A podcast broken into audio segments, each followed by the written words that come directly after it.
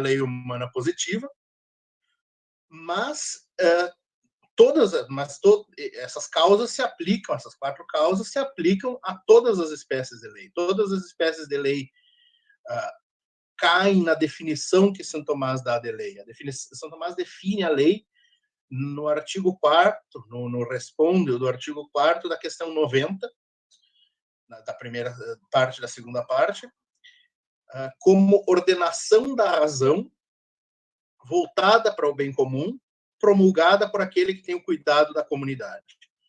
Tá? Então, a gente pode olhar, o que eu quero olhar nos próximos minutos com os senhores é justamente esses, esses, três, esses três pontos ali: ordenação da razão, bem comum, voltada para o bem comum e promulgada por aquele que tem o cuidado da comunidade, que são as causas formal, final e eficiente da lei. Tá? Então, uh, mas só para só para dar um passo atrás, a gente pode, a gente vai olhar do ponto de vista o, o, olhar imediato que a gente tem é do ponto de vista da lei humana e da, da lei na, da natureza humana e da lei positiva feita pelo próprio homem, né? Eh, enfim, da própria elaborada no seio da própria comunidade política, mas evidentemente isso, essa definição se aplica para todas as formas de lei. Né? Se aplica, por exemplo, para a lei eterna. Na lei eterna a gente tem um legislador que é Deus mesmo. A gente tem uma promulgação uh, que é, que é o próprio verbo, que é o próprio logos, né? Que é o, o, o é Deus que enuncia a si mesmo. A gente tem uh, um, a gente tem uma finalidade no bem comum. Deus é o bem. Nós temos nós, nós temos na semana que vem uma conferência sobre o bem comum uh, um estudioso do assunto que nos ouve aqui, o Julian. Uh, Deus é o bem comum por excelência, né? Por é o sumo bem e é o bem comuníssimo.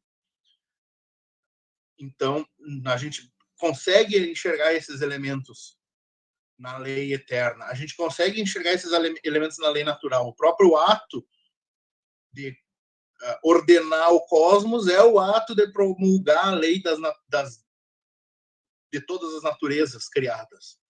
Né? A gente tem uma promulgação, essa, essa promulgação não precisa, portanto, ser aquilo que a gente entende juridicamente em direito da, da a publicação no diário oficial. Né? A gente não pode uh, confundir claro que a, a publicação no Diário Oficial é uma forma de promulgação, mas é possível promulgar a lei de, várias, de, de vários outros modos.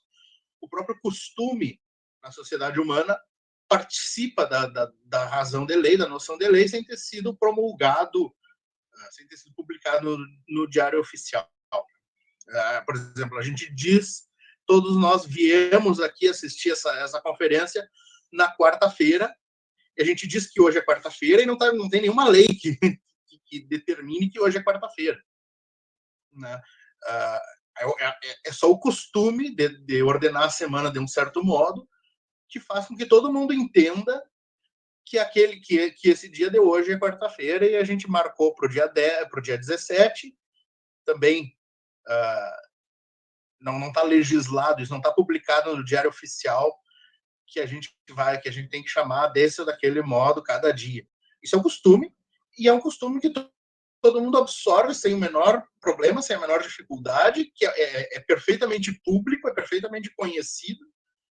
Uh, e, então, uh, e a gente não tem nenhum problema de promulgação desse costume, né?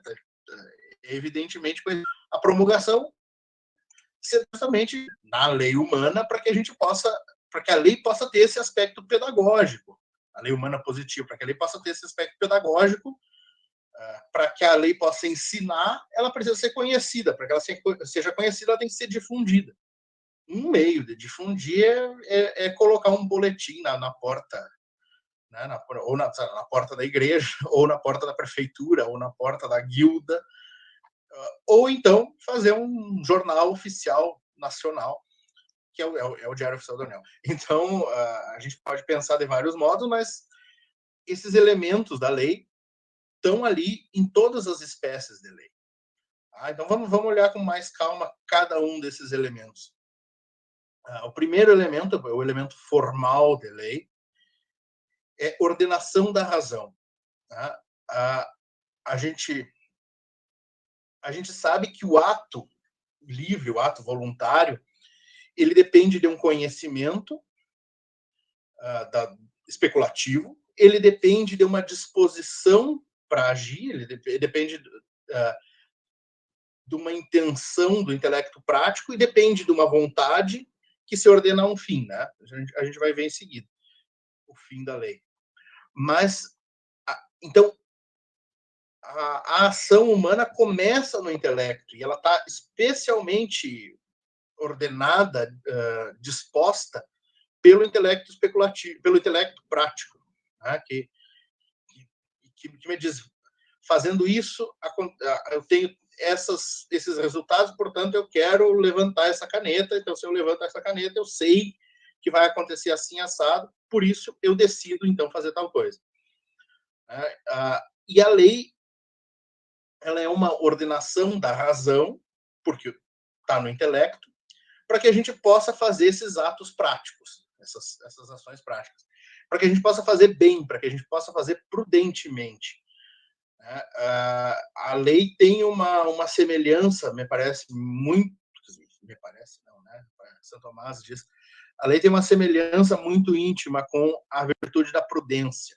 Tanto é que em vários, em vários países, é, quando a gente, é, o nome do, do, do estudo do direito é o estudo de jurisprudência. A gente no Brasil entende jurisprudência de uma maneira mais limitada, mas a prudência da, da lei, a, prudência do direito, a prudência da aplicação uh, da lei. Né? é essa ideia de prudência pública, de, de, de uma virtude, de uma, institu, de uma virtude que está difundida na, na, na, comunidade política.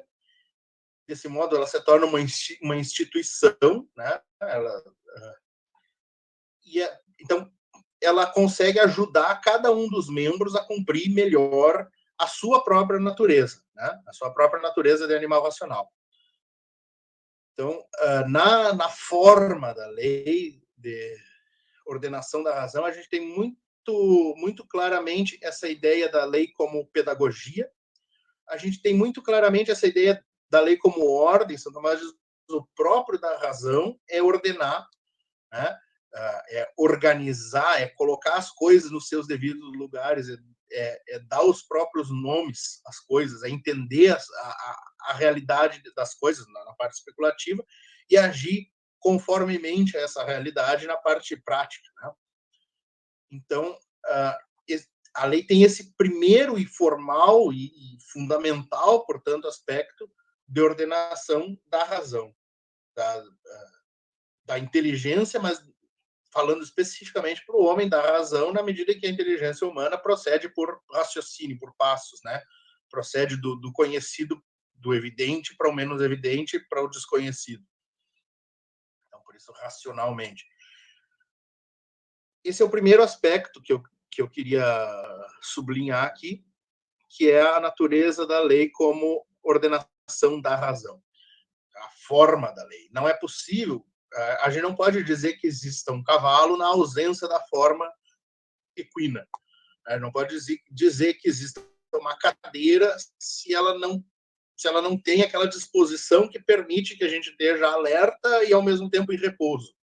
Né, se não existe a forma, não existe, não é possível falar da coisa. A coisa é aquilo que é pela sua forma, pela sua matéria também, nas coisas materiais, mas pela sua forma. Então, não é possível pensar, é muito, é muito curioso isso para quem vem da quem vem da, da, da, área do direito, porque é, é quase anátema isso que eu vou dizer, mas não é possível pensar numa lei irracional. A lei tem que necessariamente ser conforme à reta razão, porque senão não é lei. Né? É, é muito interessante a gente, se a gente para para pensar um pouco nisso, a gente eh, pode dar, pode dar boas risadas lendo os textos legais, porque a gente vê uh, muita lei, muita, muita coisa chamada de lei, que da qual é difícil enxergar qual é a racionalidade por trás daquele, daquele comando, né? Uh, qual é, a, qual é o entendimento de realidade que existe por trás daquele comando, enfim. Uh, em todo caso, uma coisa, um estudo muito interessante é olhar como esses aspectos que a gente vê em Santo Tomás, a título de conceito, eu, eu tenho que me, me ater aqui, eu estou recém no primeiro, não vou, não vou me deter muito nisso, uh, mas como esses aspectos são completamente mudados, são completamente transmutados na, na noção moderna de lei, especialmente na noção que a gente tem a partir da Revolução Americana, da Revolução Francesa. Então, uh, aí, já não, aí já não se pode mais falar em formalidade com ordenação da razão naquilo que se entende por, uh, modernamente por lei. O segundo aspecto que Santo Tomás uh, sublinha é a causa eficiente da lei, é quem é que pode transmitir essa forma de, de ordenação da razão, de, de, ação conforme a reta razão, para a comunidade. E é o legislador, o próprio do legislador é ter a autoridade, ter o conhecimento e a capacidade de usar desse conhecimento para elevar aquele que não sabe a, a, a, a, sabedoria e a sabedoria prática, né? a, prudência.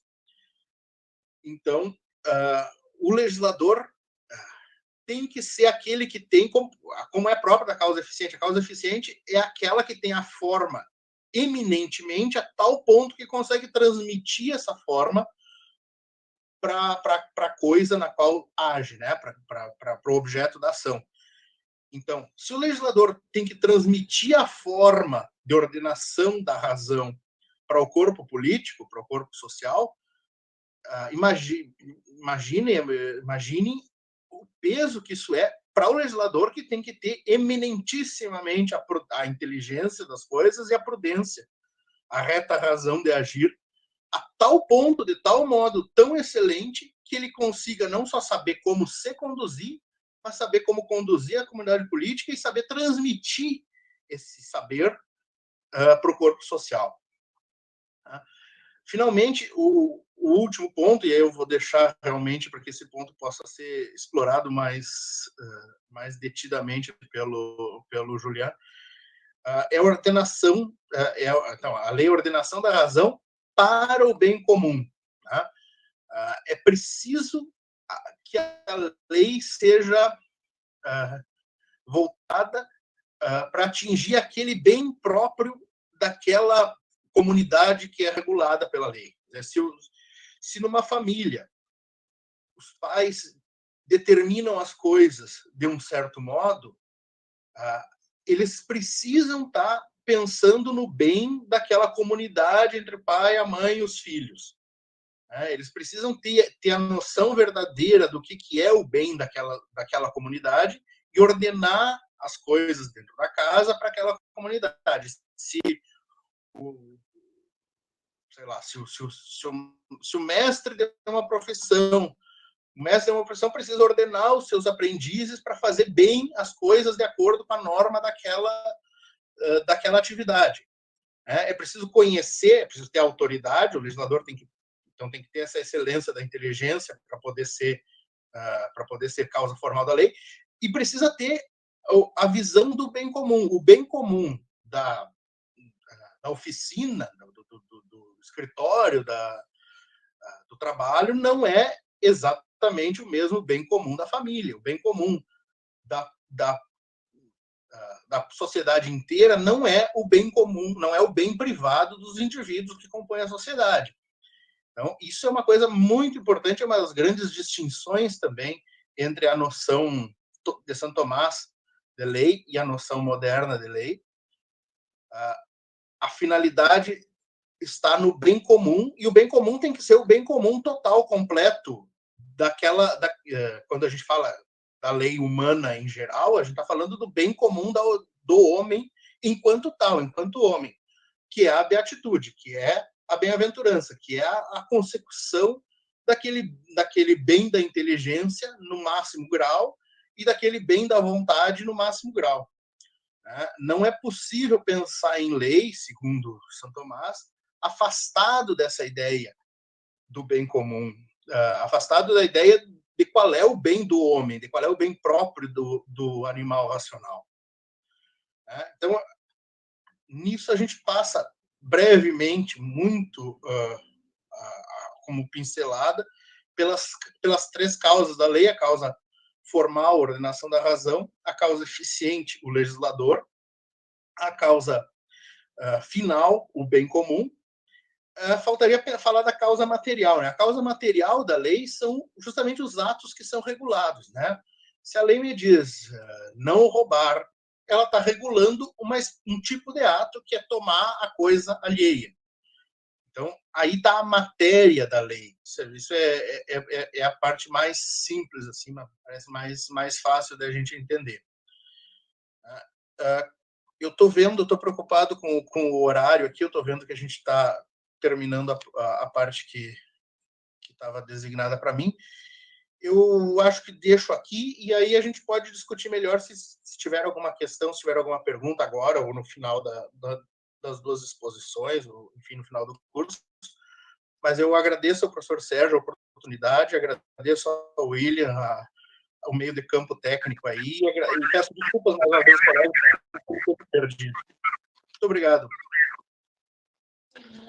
Caro Thales, muito obrigado. Doutorando Thales, esqueci desse importante detalhe. O Carlos é, é, o Thales é doutorando em filosofia, meu orientando, assim também como o William Kalinowski, está fazendo a sua pesquisa justamente sobre a lei e fazendo essa imbricação importante com o conceito de lei que vem da tradição e como se considera a lei na modernidade e pós-modernidade. É, eu perguntaria, o professor Enir já está a posto, já está chegando, já entrou na sala? A princípio, eu acho que não, professor. A princípio, não. Tá, então vamos, vamos aguardá-lo um pouco. Uma pergunta que... Thales, professor. Thales, conseguiste fazer uh, uma imbrigação importante sobre as causas da lei, a essência da lei e a extensão da lei. A gente lê esse longo tratado da lei que se concentra é, na primeira parte da segunda parte, mas se estende para outras partes da Suma, e não é tão fácil compreender isto, mas conseguiste, assim, numa síntese, nos colocar as causas, provavelmente aquilo que é essencial da lei, dentro da extensão da lei, que envolve não só a racionalidade humana, mas uma compreensão da realidade, da estrutura da realidade, portanto, do cosmos, né, como citaste ali no início. Mais uma vez se vê que querer partir para uma filosofia prática, como hoje se quer e se insiste, se dá tônica filosofia prática, não é possível, né, dentro da boa filosofia, sem considerar esta totalidade da realidade que passa por um estudo da cosmologia, da ontologia, da antropologia, da própria psicologia racional do homem que, com a sua razão, com o seu intelecto, vai propor a lei. Bem, então, vamos ver, temos alguma pergunta? Enquanto o professor Enir não se apresenta, podemos ouvir mais. Professor, Sim. Uh, o professor Enir, ele recebeu o link, será ou não? Ele não falou nada ainda, né? Porque eu compartilhei aqui com, com o pessoal que estava inscrito. Com todos, também ele, né? Pois é, deixa eu conferir que se o nome dele está aqui. Enquanto isso, eu vi que um colega fez uma pergunta no, no chat ali, eu não estou conseguindo encontrar o chat aqui no telefone. Se, se o William, o professor Sérgio, puder ah. ler para mim. Tá bem, só estou conferindo aqui se o professor Enir recebeu o link da sala ou não. Manda novamente o link para ele agora. Tá, mas eu não tenho o e-mail dele, não aparece aqui. O senhor teria o e-mail dele? Não, mas o e-mail dele está no primeiro convite. Vamos, vamos ver aqui. Vamos. Tá. Pode ser que esteja. Ele agora está disponível nesse momento. Ele tinha um compromisso que ele não podia. Olha, o e-mail dele aqui, ó. Filoenir. Filo... Filoenir. É, filo de filosofia. Filoenir, arroba gmail.com.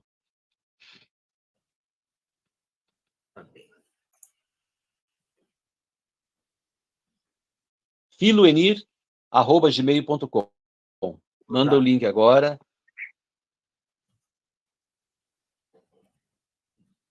Eu não tenho acesso aqui à pergunta que foi feita. Professor Tales, pode discorrer um pouco mais sobre a distinção entre a lei Opa, já fugiu ali. Já vou conferir, só um minutinho.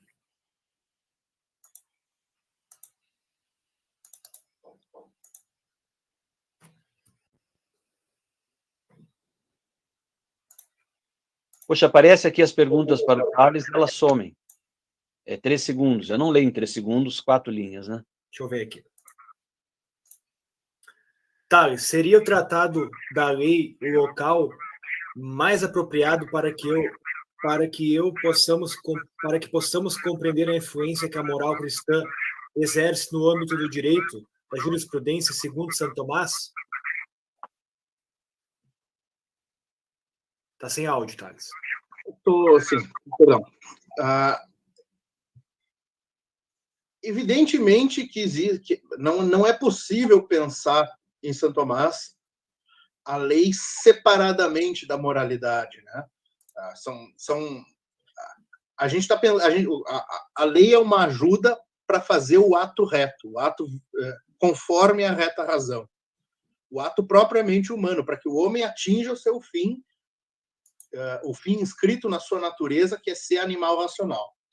Então, em, num, num, num, primeiro, num primeiro, numa primeira abordagem, uh, eu acho, eu acho importante a gente, uh, como é que eu vou dizer, a, a, gente, a gente tem em mente que essa, que essa distinção moderna entre lei e moral não se dá desse modo uh, em São Tomás evidentemente que uh, evidentemente que quando Santo Tomás entende uh, entende a, a natureza humana e a revelação como uma mesma verdade, como uma mesma realidade extramental, né?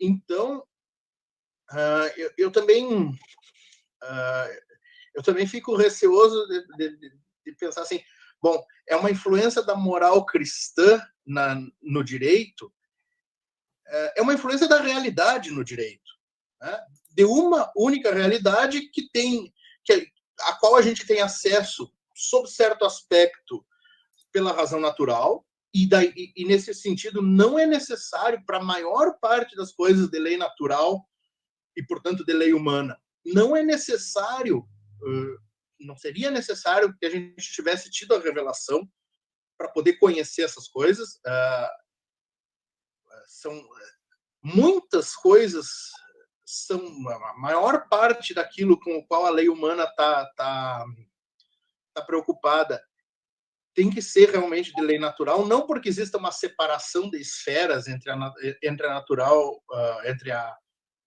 entre a moral e a religião, ou entre a lei e a religião, mas justamente porque uh, se, a, se a lei humana é uma participação da lei natural, a lei natural é acessível, pertence à natureza, né? é, é cognoscível pela mera razão. Evidentemente que existem certos aspectos da, da, da realidade da, que a gente uh, precisa da ajuda da revelação para conhecer melhor, mais profundamente, ou para conhecer em absoluto. Né?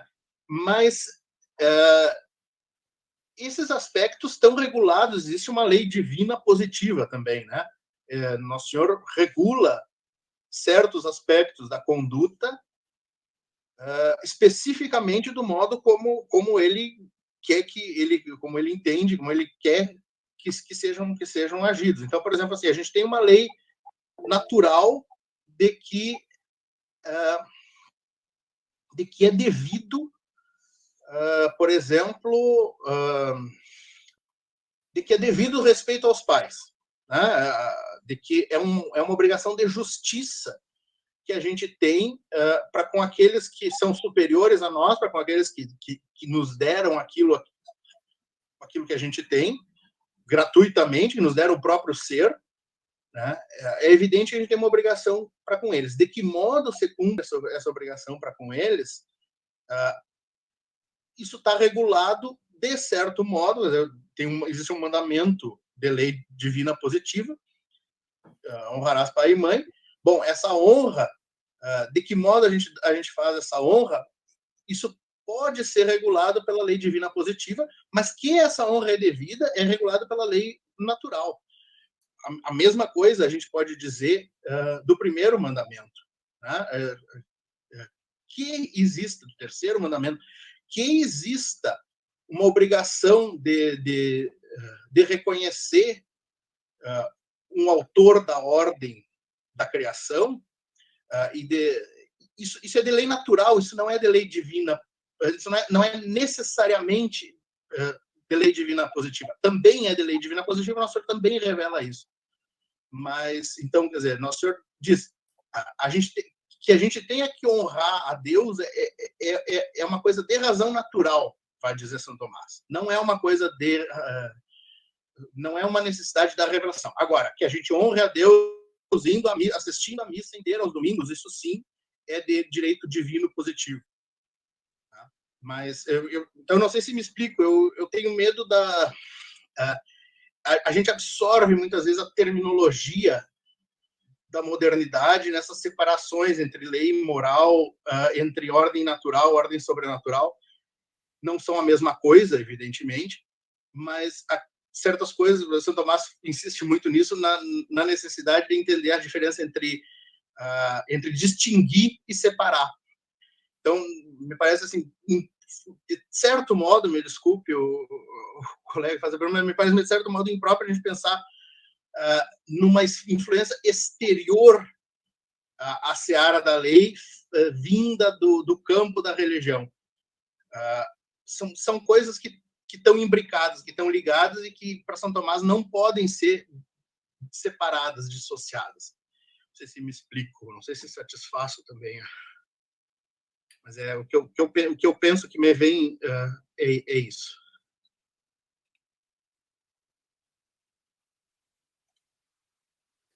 Não sei se teve mais alguma algum comentário, alguma. Professor Sérgio, tá? Desculpe, mas o professor Eninho já está na sala. Excelente. William, desculpa interromper, eu acho que tem uma pergunta anterior à do João. Tá bem, só vamos ver o que o professor Sérgio irá dirá, se nós vamos prosseguir a apresentação do professor Emir agora ou de, deixamos as perguntas para o final? Não, deixamos as perguntas e iniciamos com o professor Enir, que está à nossa espera. Eu acho que deu uma pequena confusão de, de link é, do, da semana retrasada com a de agora, tá? Professor Enir, está nos ouvindo? Perfeitamente, professor Sérgio. Ah, que bem. Então, Bom dia a todos. Bom dia. Pedimos desculpa que hoje a tecnologia nos atrapalhou um pouquinho, às vezes acontece, né? Bom, então, é o seguinte, professor Enir Sigonini, Sigonini, Sigonini, é doutor em filosofia pela Universidade Federal de Santa Maria e mestre em filosofia pela Universidade Federal de Pelotas. Tem a graduação em filosofia, a graduação em direito, e desenvolve estudos e pesquisas em relação à filosofia, teologia, é, mas também em relação ao problema da ética, né, os comitês de bioética que coordena, é professor na, na Universidade Católica de Pelotas, e, se não me engano, atualmente o coordenador do curso de teologia, não é? Sim, estou aí. Pois muito bem. Então, já nos acompanha há muito tempo nos grupos de estudo de filosofia medieval, junto ao professor Manuel, e concentra suas pesquisas, entre outros autores, em Santo Tomás de Aquino. Nós, então, agora ouviremos o professor Enir, que deve nos falar sobre o governo em geral, as formas de governo, enfim, é, neste momento. Eu dizia no início do seminário, professor Enir, que esse seminário ele é rápido, né? Ele é rápido, ele é simples, mas ele é sério no sentido de oferecer algumas sementes para que posteriormente pesquisem e aprofundem o tema. É um seminário um pouco rápido, né? Nós vamos continuar isto ano que vem, nós vamos pegar um tema e fazer um tempo maior, mas é um seminário introdutório para apenas se, se lançar sementes, tá? Então, por favor, a palavra está contigo. Certo, professor Sérgio, muito obrigado. É, para mim é sempre um privilégio é, estar com, com o grupo de filosofia medieval, conversar sobre filosofia medieval. Ah, eu quero fazer um pequeno reparo na fala do professor Sérgio, porque eu não sou graduado em Direito, senão daqui a pouco eu vou fazer alguma heresia jurídica aqui. Eu sou graduado em Filosofia e Teologia, tá? E, e atualmente, então, coordeno o curso de Teologia da Universidade Católica, E a minha fala aqui é sobre o, o governo em Tomás de Aquino, na, na, filosofia política de Tomás de Aquino, e eu vou procurar assim, bastante breve, assim, entre 20 e 30 minutos, que é basicamente o que estava previsto, certo? É, então, vocês me permitam aqui é, compartilhar o, o, o, os slides que eu, que eu preparei. É, e antes disso, também fazer o download, se quiser anotações, enfim, talvez fique mais fácil para vocês também.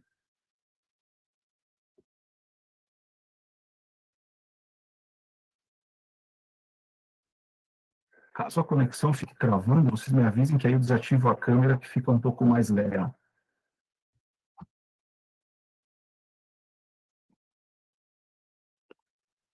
Bom, então é um material bastante simples, eu, eu, chamei aqui de reflexões sobre a filosofia política de Santo Tomás de Aquino, é, porque basicamente é, não vou esgotar o tema do governo aqui em, em Tomás de Aquino, é, considerando primeiramente que é, a filosofia não existe propriamente um tratado de filosofia política em Tomás de Aquino, a gente tem vários escritos e nesses vários escritos a gente tem então o posicionamento político de Tomás.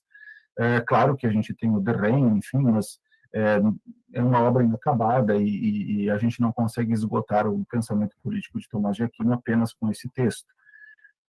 Nesse sentido, então, a título de introdução, assim, eu coloquei alguns tópicos aqui que me parecem é, já ser do conhecimento, enfim, o período aí em que vive Tomás de Aquino, nós estamos falando do século XIII, nós estamos falando da escolástica, da alta escolástica, nós estamos quase do, do fim da, da, da, própria escolástica, nós estamos num contexto de universidades, Tomás de Aquino é um professor universitário dessas instituições que surgem no período medieval, aparecem, nós temos já um, um, amplo crescimento do próprio Islã, que já em algum momento começa a se enfraquecer, no período em que Tomás de Aquino é, é, trabalha, é, tem um, um, ressurgimento, digamos assim, dentro da, da, da teologia católica é, de uma heresia que vai ser a, a, vai aparecer sobretudo com o grupo do, do, dos albigenses aí, tem uma problemática ligada particularmente a Inocêncio III, o Papa Inocêncio III e a discussão sobre a plenitude do poder papal, enfim, entre, entre outras questões aí que formam um pouco o pano de fundo aí no qual é, Tomás se move. Tomás é um autor é, de síntese, então ele não é propriamente um, alguém que vai fazer uma, uma disputa é, contra isso ou contra aquilo, embora ele tenha posicionamentos bastante claros, a posição de Tomás é sempre de, de sintetizar, de é, trazer elementos das diversas tradições, digamos, e compor um pensamento é, sólido. Nós podemos falar de uma herança bíblica aqui, não só em função é, da tradição patrística, de toda a filosofia patrística, mas é, é, a, a, tradição escriturística ou a tradição bíblica, ela é citada é, com muita frequência por Tomás de Aquino como fonte de autoridade. Assim como nós hoje citamos é, é, comentadores e citamos o próprio, o próprio texto dos autores, Tomás faz um amplo uso da, da da, dos escritos bíblicos para justificar ou então para embasar aquilo que ele está escrevendo. Bom, é, dentro já da tradição bíblica, a gente poderia falar aqui, referindo rapidamente à tradição de Israel, a uma experiência de monarquia e, e, e todo um processo que acontece na história de Israel para que eles passem de um sistema de governo bastante tribal, e vinculado a, a um governo exercido por juízes a uma experiência de monarquia. Tá? Isso está amplamente documentado na tradição bíblica, eh, e a preocupação com o governo justo, eh, como o governo, eh, digamos assim, não propriamente de, de, origem divina, não quero entrar aqui nesse, nesse, nesse campo, nessa seara, mas com, a, a, digamos assim, a, a, presença de um governo, de um governante que seja segundo o coração de Deus ou que governe em nome da justiça e do direito. Bom, Para ser um governo justo, a gente precisa necessariamente entrar no tema da sabedoria prática. Ele precisa ser um sábio do ponto de vista prático enquanto governante. Então, é basicamente por aí que eu vou me mover. Então, é, como disse mais introdutoriamente, além da própria filosofia aristotélica, de toda a tradição patrística que, que Tomás tem à disposição, é, ele também é herdeiro dessa tradição bíblica. Então, na tradição bíblica, a gente tem, em algum momento, é, o povo de Israel sente a necessidade de se organizar de um ponto de vista político com um, um, um reino, ou seja, pedem uma monarquia. É, e nesse contexto, então, o profeta Samuel, o enviado, é, para escolher é, é, o, rei de Israel, e nesse, e, e, ou seja, nesse, nesse, nesse, nesse campo, ele vai escolher um pastor, que é o rei Davi. É, Davi vai conseguir, depois de muito esforço, unir todas as tribos. Por mais que a gente fale em povo de Israel, a gente está pensando em tribos, e muitas das tribos não têm, talvez, tanta afinidade quanto a gente possa imaginar hoje. É, e Davi consegue unificar todas as tribos e construir um reino é, bastante razoável para a época. Esse reino ele será herdado pelo seu sucessor, que é o seu filho, o rei Salomão. É, Salomão ele é descrito na tradição bíblica, sobretudo na tradição veterotestamentária, como este sábio, um rei extremamente sábio, admirado pela sua sabedoria. Muitos escritos da tradição bíblica são atribuídos a Salomão em função é, da sua sabedoria. E assim como Davi e o próprio Salomão, na tradição bíblica, essa é a leitura que a tradição cristã fará depois, eles são exaltados aqui não apenas pela sabedoria, mas como uma prefiguração do próprio Cristo, que é o Rei por excelência, é, na perspectiva bíblica. Então, a gente já tem, digamos, é, é um, filão aqui é, para perceber e entender que Tomás de Aquino possa ter ou não um certo apreço pela própria monarquia, mas uma monarquia muito vinculada a um tipo específico de rei, é, é, cujo padrão aqui é o próprio Cristo.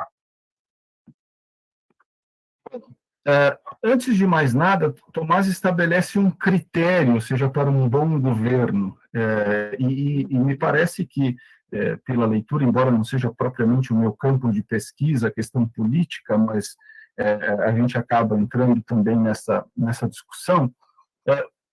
Tomás vai dizer no Derrenho que, é, é, em última instância, eu chamo aqui de o critério para avaliar a justiça de um, de um governo é necessariamente que ele é, é, governe basicamente em vista do bem comum, do bem comum da multidão. Então, este é o, o, o, critério, em última instância, que vai fazer com que um governo seja justo ou, injusto. Eu, eu, sei que, acho que na, na, no próximo, no próximo, na próxima semana, a, a, gente tem aí uma fala especificamente sobre o bem comum. É, então, espero aqui não, não, antecipar muita coisa, mas apenas mostrar esse critério. É, inclusive, Tomás cita aqui o profeta Ezequiel, onde o texto de Ezequiel faz uma crítica mordaz, assim, a, pastores que apacentam a si próprios, a pastores que não se preocupam com o rebanho. Então, a gente poderia pensar aqui ao governo que governa em causa própria e não governa é, é em função do bem comum da multidão. Então, primeiramente, esse é o critério para a gente saber aqui em Tomás de Aquino que um governo seja justo ou injusto. É, ainda no, no, no Tomás vai distinguir, então, os, os maus governos dos bons governos, digamos assim. Então, os maus governos são aqui apresentados a tirania, a oligarquia e a democracia, uh, e a, a, a, explicação que Tomás dá em relação a eles é exatamente que, uh, utilizando esse critério, esses, esses governos, a tirania, a oligarquia e a democracia, eles são maus porque, evidentemente, quem governa, governa é, no interesse próprio e não no interesse da multidão assim sujeitada. É, então, ele vai chamar aqui de tirano, porque ele, ele busca o próprio interesse, assim como a, oligarquia e a própria democracia é, na visão de Tomás de Aquino. Então, depois vocês podem também se, se aprofundar, obviamente, mais no, no tema. E os bons governos, ou os governos que cumprem, digamos assim, esse critério, então seriam aqui, é, para Tomás de Aquino, né, é, é, é, ele chama de, de politia, né, é, então, quando, quando é, a administração está com a multidão, se lhe chama com o nome de comum de politia. E se administram poucos, nos virtuosos, chama-se aristocracia, e, e, o governo dos melhores, enfim, pertencendo, porém, a um só governo justo, chama-se ele propriamente rei. Tá? Então, e aqui a gente tem monarquia, que é, é o governo, então, cujo objetivo, ou cujo fim, cujo telos é o bem comum da multidão a ele é, a ele é, é, confiada, digamos assim. E de novo observem que aparece esse critério é, é, é, através do próprio profeta Ezequiel, da profecia de Ezequiel, no capítulo 37. É, os, o, o, então, ali é dito: O meu servo Davi será rei sobre todos, e ele ser-lhe-á de todos um pastor único. Então, de novo, aqui a linguagem do pastoreio, que é uma linguagem muito forte, muito cara à tradição bíblica, é, que talvez para nós fique uma linguagem assim um pouco estranha, é, mas é uma relação, digamos, do pastor é, é, tão próximo às suas ovelhas que chega ao ponto de sacrificar-se por elas. É, então, Tomás aqui quando está pensando um rei justo, ele está pensando nesse, nesse, nesse universo, nesse campo, e com esta inspiração, é, obviamente, aqui também religiosa. Bom, Salomão, então, que é o grande modelo aqui de, de, de, de governo, de rei, de governante, é, ele é, pede a, a Yahvé, no caso, ele vai pedir um coração, esse é o texto é, literal da, da, da edição de Jerusalém, né? É, dá a teu servo um coração cheio de julgamento para governar teu povo e para discernir entre o bem e o mal. Então, ele tem um sonho, enfim, e, e nesse sonho, Deus pergunta para ele o que ele quer. E, e, e, Salomão diz: Olha, eu sou jovem, eu ainda sou jovem, e, e, todo esse povo me foi confiado, e eu não passo de um adolescente, eu não passo de um jovem, então o que eu te peço é sabedoria em última instância. Embora a palavra aqui seja julgamento, a, a tradição dos 70 é, é, escreve de Caiosine, ou seja, está ligado à questão da justiça, enfim, e na própria Bíblia de Jerusalém a gente tem uma nota de, de pé de página que remete à sabedoria prática. É, então, o pedido do, do rei Salomão aqui é, é, remete a essa sabedoria prática, não para um autogoverno, como poderia ser a sabedoria prática para a autogestão, para o autogoverno, com uma espécie de, de, de autarquia, enfim, mas ele pede a sabedoria prática para governar o povo, para que ele consiga discernir o que de fato é melhor, o, o que é o bem comum, em última instância, a gente poderia dizer para o povo indicativo já aqui, então, dessa distinção que vai ser apresentada por Tomás, e aqui eu vou puxar um pouco a, a discussão para o meu campo de pesquisa, é, que é a, virtude da prudência. Então, é, é Tomás aqui já indica, de certa maneira, que o governante precisa ser sábio do ponto de vista prático, e esta é uma condição, eu ousaria dizer sine qua non até, do governo justo. Assim como é, é, é, para que o governo seja bom, ele precisa ser um governo que tenha em vista o bem comum, o bem da multidão, é, necessariamente essa, esse discernimento para conduzir as pessoas a este fim que é o bem comum, a este fim coletivo, digamos assim, é, é, necessita da deliberação sobre os meios e por isso esse governante vai precisar, obviamente, aqui da frônesis, ou no caso da prudência.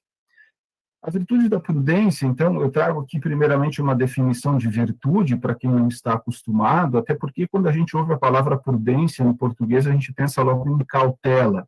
Ah, não, é melhor ser prudente. E a gente automaticamente identifica prudência com cautela. E a gente não está falando da mesma coisa. É, eu gosto muito do exemplo, até procurei a notícia agora de, de manhã para relembrar, né? É, do, do, médico que salva um idoso numa churrascaria em Porto Alegre. É, ele estava sufocado carne, enfim, que ele estava comendo, e o médico faz uma traqueostomia com uma faca de, de serrinha e uma caneta. E depois de, claro, ter autorização da família, enfim. É, e este exemplo ilustra muito o, o, o que Tomás pensa aqui sobre prudência.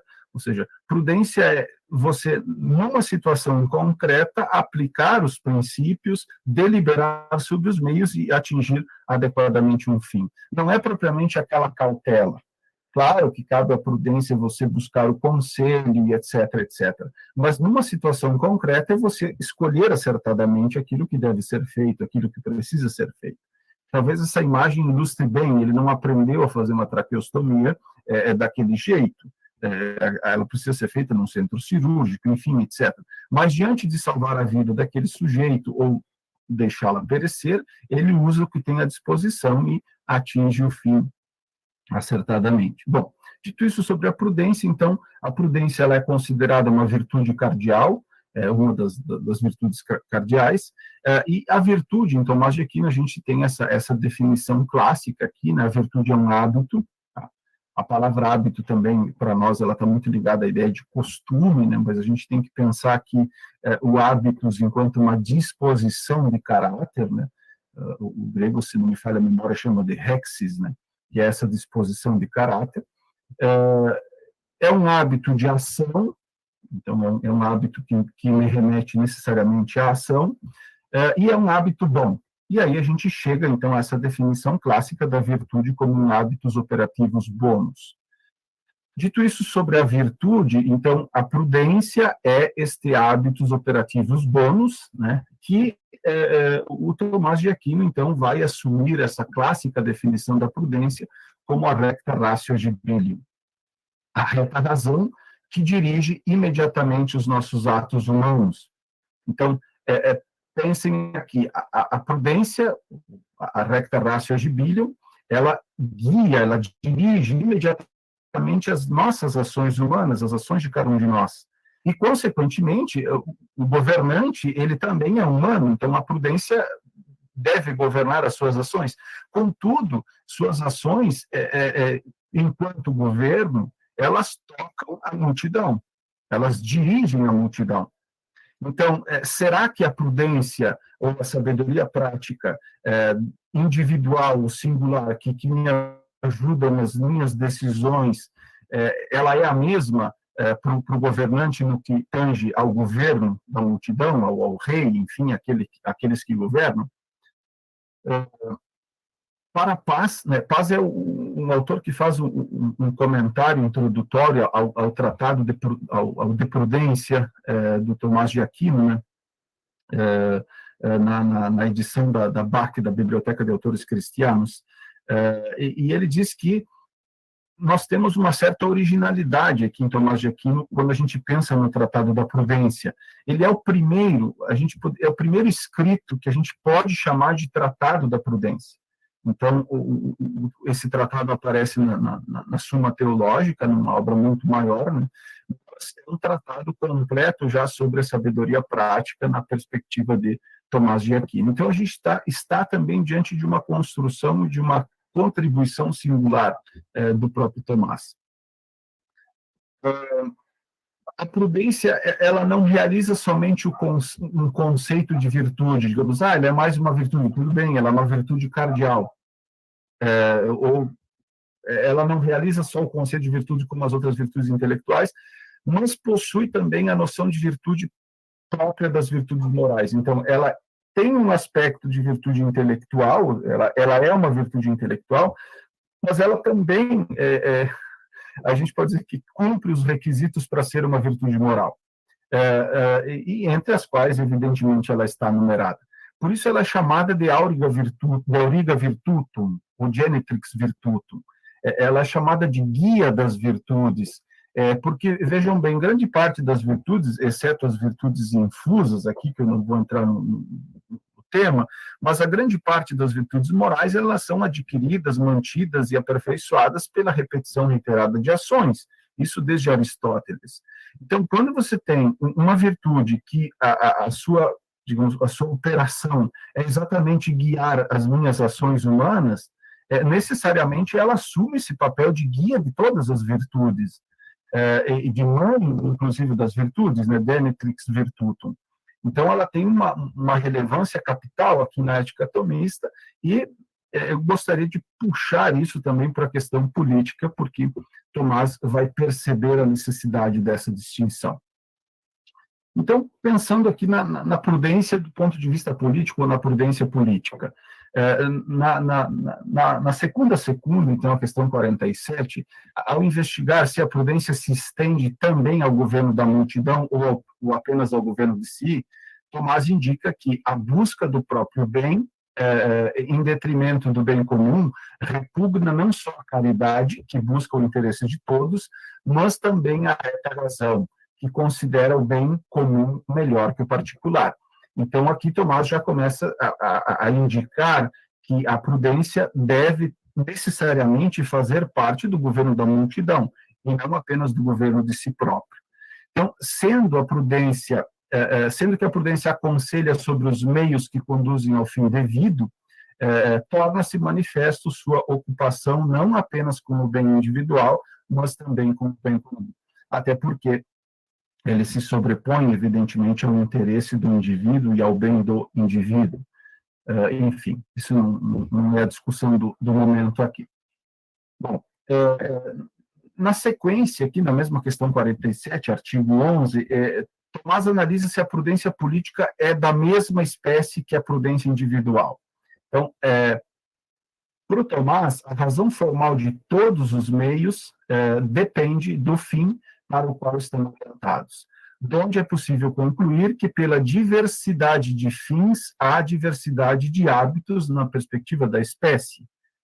Sendo os fins é, é, diversos, é necessário, então, que haja espécies diferentes de prudência.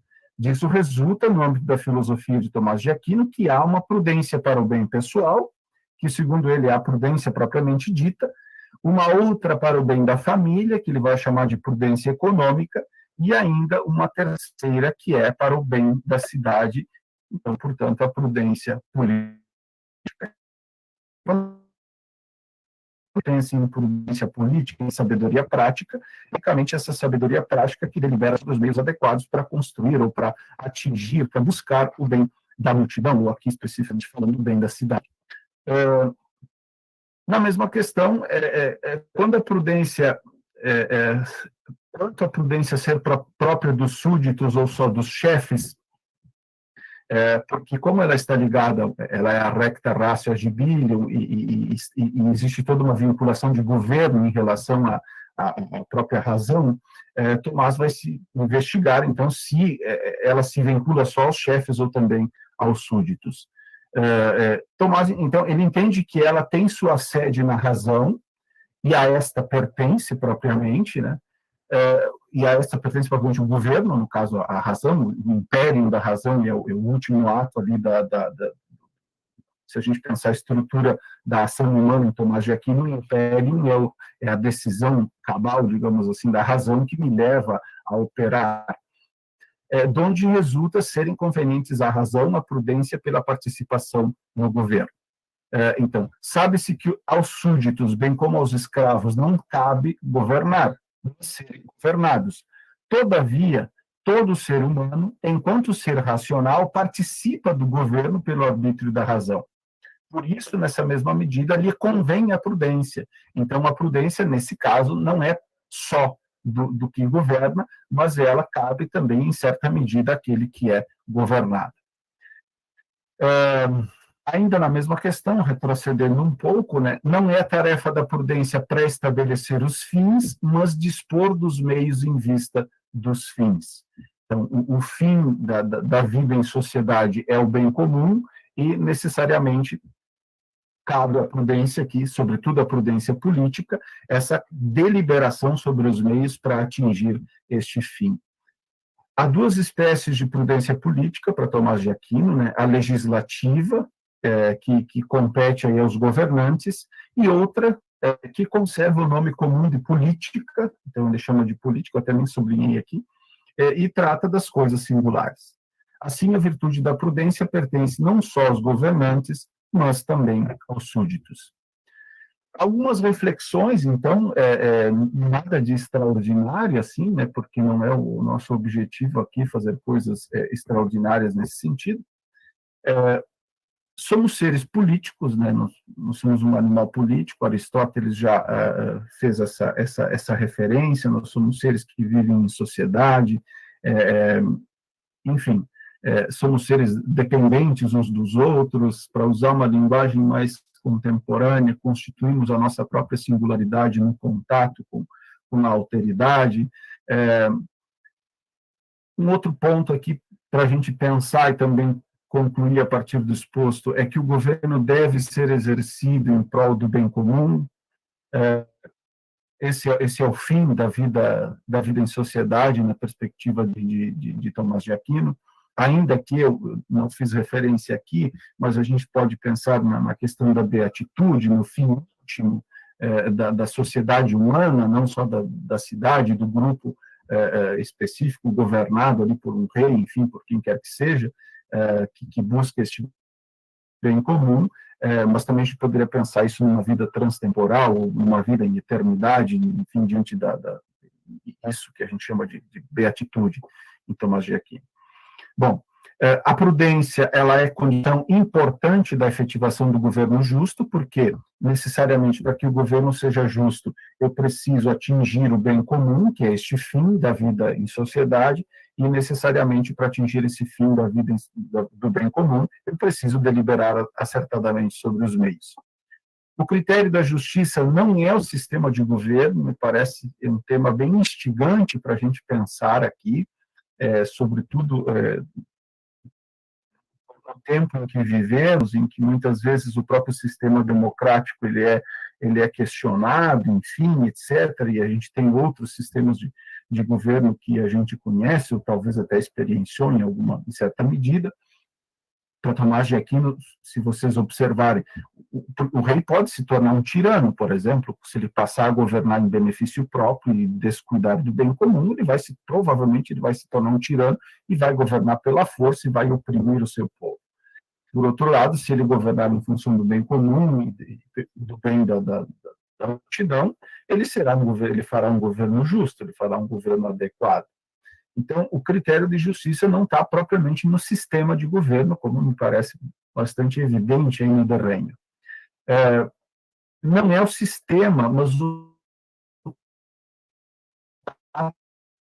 do governante em última instância. Então, quando a gente pensa aqui, enfim, é, essa perspectiva, a gente, ah, se, se fosse, se o sujeito fosse rei, vamos pegar um, um, presidente justo aí de uma nação santa e dissesse, não, mas se ele fosse rei, ele seria melhor. Não necessariamente, isso vai depender do seu caráter, é, em última instância, e, e dessa capacidade, e da prudência política, a gente poderia dizer aqui, né, para que ele consiga, então, conduzir uh, o seu povo, a sua nação aí, uh, para o fim, que é o bem comum. E aqui, então, as, algumas referências, né, tem muitas, muitas coisas, algumas coisas que não estão referenciadas aí no texto, mas são coisas minhas, um pouco adaptadas, ou mesmo da, da, da tese, é, da minha tese sobre a prudência, enfim, é, mas coloco, então, à, à, disposição de vocês aí, agradeço a atenção e, e, e me coloco também à disposição para conversarmos, pensarmos juntos, levantarmos questões, até porque eu não sei tudo sobre Tomás de Aquino, muito provavelmente o professor Sérgio sabe bem mais do que eu, e então me coloco à disposição aí também para nós conversarmos um pouco. Muito obrigado. Professor Enir, muito obrigado. Fosse feliz em fazer esta imbricação da, do governo com a virtude da prudência, propriamente a prudência política. A gente percebe que Santo Tomás repete uma definição de que governar é conduzir convenientemente ao devido fim o que é governado. Isso se dá, sobretudo, pela sabedoria, sabedoria prática. Muito obrigado. Nós vamos fazer o seguinte agora, nós temos aí quase vencendo o tempo, mas então, se alguém tem outro compromisso, tem pressa, né? Sinta-se à vontade para sair da sala. Todavia, aqueles que puderem, eu posso, pelo menos até 15 para o meio-dia, até 20, 15 para o meio-dia, eu posso estar aqui. Então, temos aí alguns minutos para fazer perguntas ou considerações ao professor Enir, como também retomar alguma pergunta ou consideração em relação à palestra do professor Tales, né, é, sobre uh, a lei, certo? Então, uh, hoje iniciamos um pouquinho, esperamos um pouco o pessoal chegar na sala, deu um problema também de mudança de link, a gente se atrapalha um pouco, eu mesmo me atrapalho com essa questão da tecnologia. A gente pensa que domina e não domina. E aqui, uh, percebi aqui um comunicado várias vezes de que, às vezes, pausava o vídeo e o áudio por uh, questões de, de redes, redes particulares. Eu recebi aqui um enunciado, né? Depende de onde a pessoa está. Bom, eh, a internet ontem, por exemplo, o dia inteiro em Pelotas, ela ficou instável, tanto de manhã como à tarde, né? À noite também sentimos na UFPEL, isto aí faz parte. Muito bem, então abro um espaço agora para algumas perguntas. Podemos ficar um pouco mais aqueles que podem, tá? Então, professores, professor Enir, parabéns pela exposição, muito obrigado. E professor Sérgio, temos uma pergunta anterior para o professor Tales, da Loren Quadros. Professor Tales, pode discorrer um pouco mais sobre a distinção entre a lei tomasiana e a lei moderna pós-evoluções? O professor Tales, se estiver por aí ainda. Estou aqui, estou tentando ligar de novo o telefone aqui. Tá bem. Estamos, estamos lhe ouvindo, Thales. Te vendo também. De cabeça para baixo também. O principal é o áudio. O vídeo é secundário. É, é, é, um benefício que não tem. Ah, não, não quis dizer isso, por amor de Deus, né? A sua, a sua barba, a barba de vocês nos encanta, né? Nos dá assim uma, um estímulo à sabedoria. É, algo de filósofo a gente tem que ter, né? Bom, uh, a distinção entre do ponto de vista da, do conceito de lei, né, a distinção entre uh, o conceito de lei em São Tomás e o conceito de lei moderno, essa foi justamente a minha, foi a tentativa da minha, da minha dissertação de mestrado, uh, fazer essa, fazer essa, essa, essa diferença a partir das observações do professor Danilo Castellano, o professor Sérgio tinha comentado, uh, com quem eu estudei em Udine. Né? a, gente poderia colocar mais ou menos uma certa, uma certa analogia, uma certa semelhança, segundo o professor Castellano, as causas da lei moderna, como se a causa formal da lei moderna fosse a vontade da fosse a vontade da geral, a vontade, da, a vontade popular, a vontade geral, como, como diz Rousseau, né? Uh, então, o conteúdo, Rousseau não chega, por exemplo, Rousseau, que é um dos autores fundamentais para a noção moderna de lei, segundo o professor Castellano, há vários, uh, começando por, enfim, Hobbes, Locke, uh, Rousseau, Kant, enfim, mas ele coloca, especialmente para as para as constituições fundamentais do período moderno, ali, as constituições da República Francesa, da, da, durante a Revolução Francesa, né? ou as declarações de direito da, da Revolução Francesa, as constituições americanas, as constituições dos estados americanos de, de 1770 e poucos ali, uh, também, uh, e depois toda uma tradição que se fundamenta nesses textos, né? Uh, então, o professor Castellano identifica um dos autores fundamentais como, como Rousseau. E Rousseau é muito interessante porque se a gente vai procurar a definição de lei, tem um capítulo no contrato social sobre a lei, uh, ela não está lá. De certo, de, certo, modo, a, melhor definição que, que Rousseau oferece é a de vontade geral, de expressão da vontade geral. Mas como uma expressão de vontade, a vontade pode uh, pode se direcionar como para o sim e para o não, né? A vontade uh, é uma é a escolha da vontade de certo modo é livre, justamente para escolher eu quero esta caneta, eu não quero essa caneta. Uh, então a gente tem essa abertura na própria definição.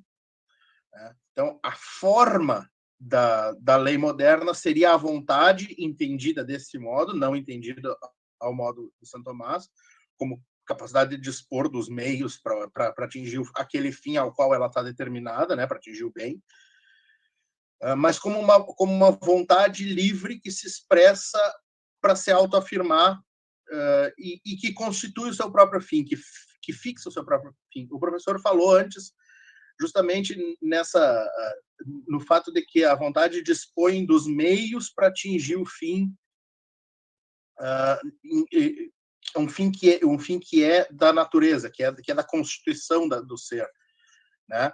Uh, não é o caso aqui na, na, lei moderna, não é o caso em, não é o caso em Rousseau especificamente, e não é o caso. O professor Castelano defende que, que essa defini, que essa definição de, de lei moderna cabe uh, para todos esses textos, né? Porque é, é, um, é um desafio também encontrar os pressupostos filosóficos de tantos textos diferentes de 200 anos professor Castelano acredita que, que é possível isso a, a, partindo de Rousseau. Uh, o segundo, a, a, causa eficiente da lei, então, é essa é, é, é o legislador entendido como porta-voz também uh, da, da, da, vontade popular, não é a autoridade. Né? Então, não está na, não tá na reta razão a forma, Uh, e não está não tá no, o legislador não é a autoridade não é o, não é a, o prudente, mas é aquele que, que expressa essa vontade aberta. E o fim da lei é justamente permitir não o bem, eh, não o bem comum, mas o bem de cada, o bem de cada parte, que consiste na, no exercício do que, do que o professor Castelano chama de liberdade negativa. É, aquela o que o professor Castelano chama também e, e, e atribui a, a Kant a, o convívio uh, dos arbítrios. Né? Cada eh, são eh, como se a gente imaginasse ilhas assim de liberdade negativa, de, de possibilidade de ação, sem nenhum critério, sem, sem necessidade de justificação, sem necessidade de critério, uh, que devem que devem se harmonizar com uma liberdade negativa da pessoa da pessoa da sociedade, da, do corpo político, porque o corpo político também tem que ter essa liberdade absoluta e essa, disposição absoluta de força para poder garantir as liberdades individuais dos membros. Então, uh, de certo modo, por isso o professor Castelano chama a, a, a lei moderna de, de antipolítica, no sentido de que ela não está para garantir o bem comum, senão que o bem particular, e ela não está uh, na inteligência, senão que na vontade compreendida desse modo. Em linhas muito gerais, uh, eu, eu, eu, diria assim que essa é a diferença entre a lei moderna, entre o conceito moderno de lei e o conceito de lei em São Tomás. Espero que tenha aberto alguma, algum, enfim, algum caminho de, de discussão. Aí. Temos agora duas perguntas ao professor Enir. A primeira do César. É, professor Enir, podemos afirmar que Santo Tomás ensinava claramente sobre a aplicação das leis divina, natural e humana para a humanidade, com um senso de justiça, mas com o exercício do livre-arbítrio? Esta é a pergunta. César, obrigado pela pergunta. Não sei se eu entendi certo aí a tua, a tua questão. É, em algum caso, a gente pode falar em aplicação, por exemplo, da lei, vamos pensar assim, da lei divina, aí, o decálogo, né, uma certa aplicação. A lei, aí eu acho que a, a, pergunta sobre a lei talvez fosse mais aplicável aqui, até o, o Thales, acho que falou sobre a lei, né? enfim, o outro que vai tratar sobre a lei, é, essa pergunta pode voltar, mas enfim, sem fugir da tua, da tua questão aqui, se a gente pegar, por exemplo, a lei natural, a gente está pensando numa lei inscrita, é, então é, é, um pouco difícil falar em aplicação dessa lei, é, porque ela opera na nossa, na nossa natureza, enfim, como disse, não sei se eu, se eu consegui compreender adequadamente a tua questão, né? Mas essa, essa aplicação, a, gente poderia pensar aqui, é, é, não propriamente nesse. Vamos pensar no livre-arbítrio, no livre-arbítrio, não enquanto aplicação desse conjunto de leis, mas enquanto pelo fato de sermos é, seres criados por Deus à sua imagem e semelhança, e por imagem, Agostinho disse isso, Tomás de Aquino retoma, a imagem de Deus em nós é o nosso intelecto, e por intelecto a gente entende é, capacidade intelectiva, capacidade racional e vontade livre, o que de certa forma nos conduz aí para o tema do, do, do livre-arbítrio. Então, em certa medida, se eu pensar, bom, gra graças ao fato de eu ter uma capacidade racional, de eu ser a imagem, de, de eu ter sido feito a imagem de Deus, então a imagem de Deus em mim é a capacidade racional e, e, a vontade livre, é, isso me, me, dá a possibilidade, por exemplo, de conhecer a revelação, de conhecer o decálogo e poder aplicá-lo na minha vida, é, de conhecer, é, é, é digamos assim, pensar que a lei natural como esse acesso à lei, à lei, à lei eterna, alguma coisa da, lei eterna em nós, né, que a gente consegue enfim, que, que, conseguimos vislumbrar, isso também se dá graças à nossa capacidade racional e à nossa capacidade, então, de codificar isso em lei humana, em lei civil. É, acho que eu não respondo a tua pergunta, mas, enfim, te dou aí alguns elementos também para pensar um pouco mais sobre o, o tema.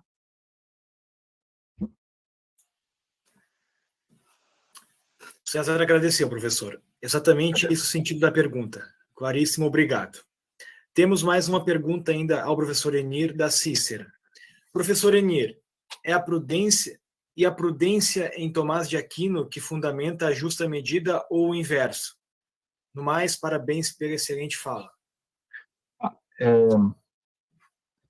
é um pouco mais complexo do que eu vou eu vou, vou tentar responder aqui de um jeito mais mais simples, né? É, porque cabe à prudência não pré-estabelecer os fins. Então, se a gente pensar sobre algum aspecto que é, é, a virtude precisa, é, digamos assim, o fim de uma virtude é o meio termo, então, nesse caso, a gente poderia pensar, bom, então não cabe à prudência estabelecer esse meio termo, porque esse meio termo é o fim de uma determinada virtude específica.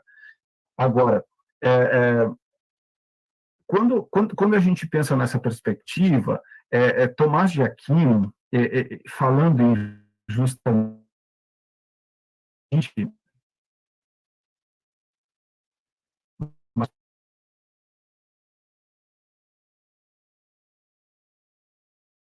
me,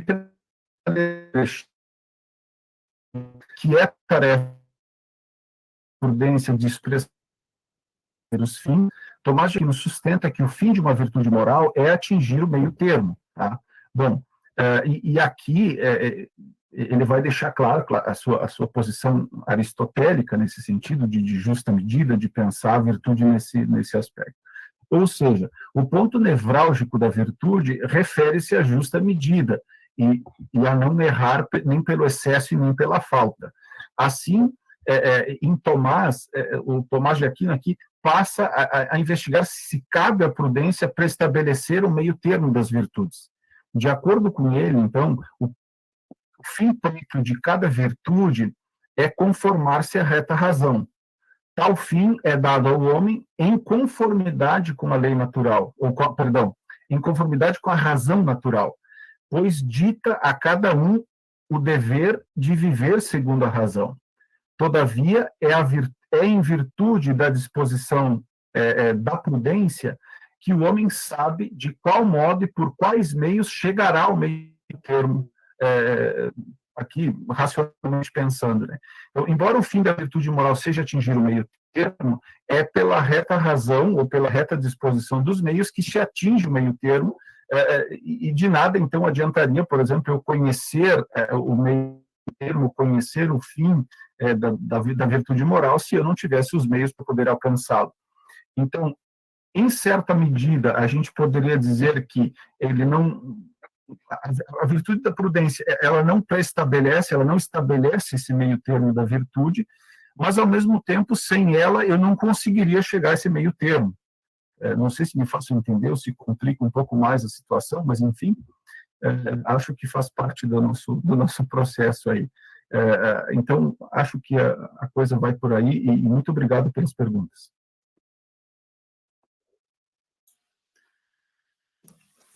Bom, professor, a princípio são essas as perguntas, né? Professor Sérgio, fique à vontade. Bom, então eu vou encaminhar o encerramento.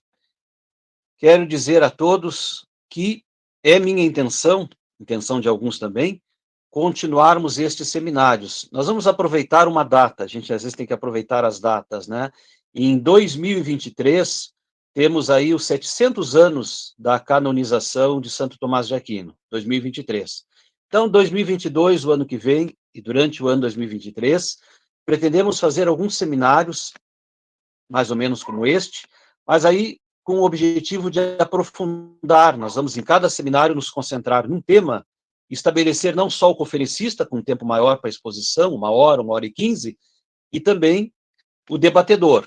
Isso até em várias sessões, duas, três para cada tema.